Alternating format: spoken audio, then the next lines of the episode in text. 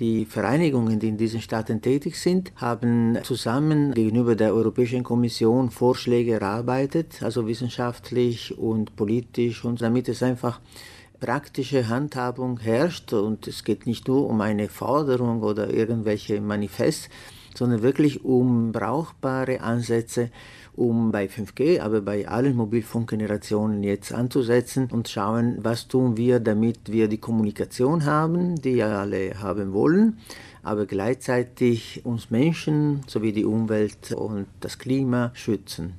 Das Ziel sind eine Million Unterschriften, die der EBI zukommen. Die EBI ist eine offiziell von der EU eingerichtete Möglichkeit für Bürgerinnen und Bürger, um Forderungen vorzubringen. Unabhängig und nicht interessensorientiert, die einfach dazu dient, die Unterschriften und den Willen der Bürger aufzunehmen und nach bestimmten Regeln vorzugehen. Also es sind die Formalitäten alle erfüllt worden und jetzt können wir dieses Thema endlich mit Methoden und mit Auflagen der EU realisieren und an die Bürger bringen. Wer unterschreiben möchte, kann sowohl online als auch handschriftlich signieren. Im Internet auf der Seite mit dem englischen Titel signstop5g/eu. Die genaue Schreibweise finden Sie in der Mediathek im Begleittext zu diesem Beitrag. Handschriftlich unterschreiben können Interessierte am Hauptsitz der Verbraucherzentrale in Bozen sowie in allen Zweigstellen. Ausweiskopie nicht vergessen. Erwartet wird insgesamt in Europa eine Million Unterschriften. Und man hat als erstes Ziel den Schutz der Gesundheit bei gleichbleibender oder bei gegebener Kommunikationsmöglichkeit. Also man will nicht äh, in die Steinzeit zurück, wie, so wie man oft äh, hört. Also man wird die, die Kommunikation haben, aber mit der größten Vorsicht und Sorgfalt für den Bürger aufgrund des Vorsorgeprinzips. Laut dem BESI kämen zu den längst bewiesenen Gesundheitsschäden nicht nur für elektrohypersensible Personen zunehmend auch schädliche Umwelteinflüsse von 5G ans Licht. Nehmen wir zum Beispiel das Thema Insekten, Insektenvielfalt, Biodiversität oder den riesigen Stromverbrauch, den bestimmte Technologie auf die Waage bringen und die könnte sehr wohl reduziert werden. Und natürlich auch das Thema Datenschutz und äh, Wahrung von Menschenrechten, weil diese zum Beispiel kapillare Technologie ermöglicht, wenn man das will, die perfekte Überwachung des Bürgers. Und die, sagt dem Besi, gehören nicht in einen demokratischen Staat. Parallel zur Unterschriftensammlung haben Vertreter von Verbraucher- und Patientenorganisationen unlängst Ministerpräsident Draghi in einem offenen Brief aufgefordert, für den gesundheitlichen Schutz der Bevölkerung einzutreten und dem Vorhaben der Mobilfunkindustrie zu widersprechen. Italien möchte schon die Weichen stellen, damit 5G sehr wohl eingesetzt wird. Und für eine flächendeckende Verbreitung und Installation von 5G wäre eine Erhöhung der Grenzwerte, der aktuellen Grenzwerte zum Schutz der Bevölkerung gedacht. Diese Erhöhung der Grenzwerte wollen die Unterzeichner des offenen Briefes unbedingt verhindern. Es wurde in Italien schon zweimal getrickst mit den Grenzwerten.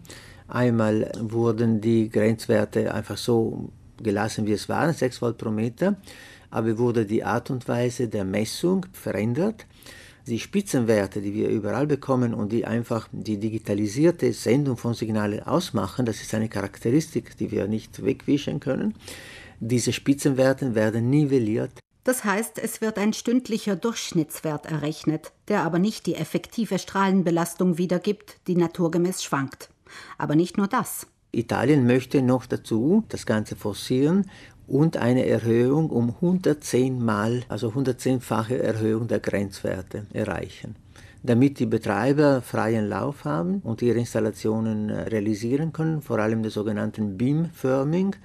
Beamfirming ist eine Art der Versorgung von Kunden, die diese Kunden regelrecht verfolgen. Also äh, aufgrund von 60 kleinen Mini-Antennen werden diese Kunden verfolgt, bis die nächste Antenne die Aufgabe übernimmt, damit der Kunde in aller Ruhe und mit großer Geschwindigkeit zum Beispiel Katzenvideos herunterladen kann.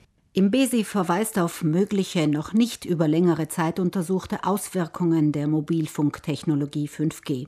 Diese Strahlung, wovon wir jetzt reden, die natürlich technischer Natur ist, gleich sehr viel, aber in der Intensität ist es viel, viel stärker als die Strahlung, die in der Natur vorkommt und eigentlich für die Regelung der Lebensabläufe vorgesehen ist.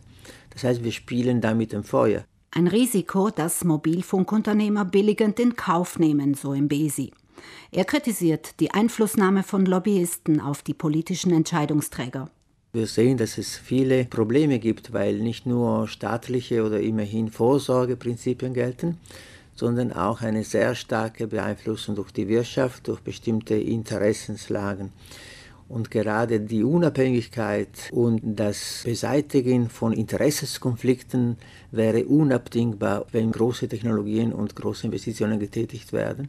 Leider, so im Besi, sei das Gegenteil der Fall. Wir haben einerseits mit großen Interessen zu tun, andererseits mit wenig Schutz. Und wir sollten diesen Schutz wirklich fordern, beziehungsweise uns selber auch schützen. Und jeder von uns sollte auch aktiv werden in dieser Hinsicht. Zeit zum Unterschreiben bleibt noch bis Ende des Jahres.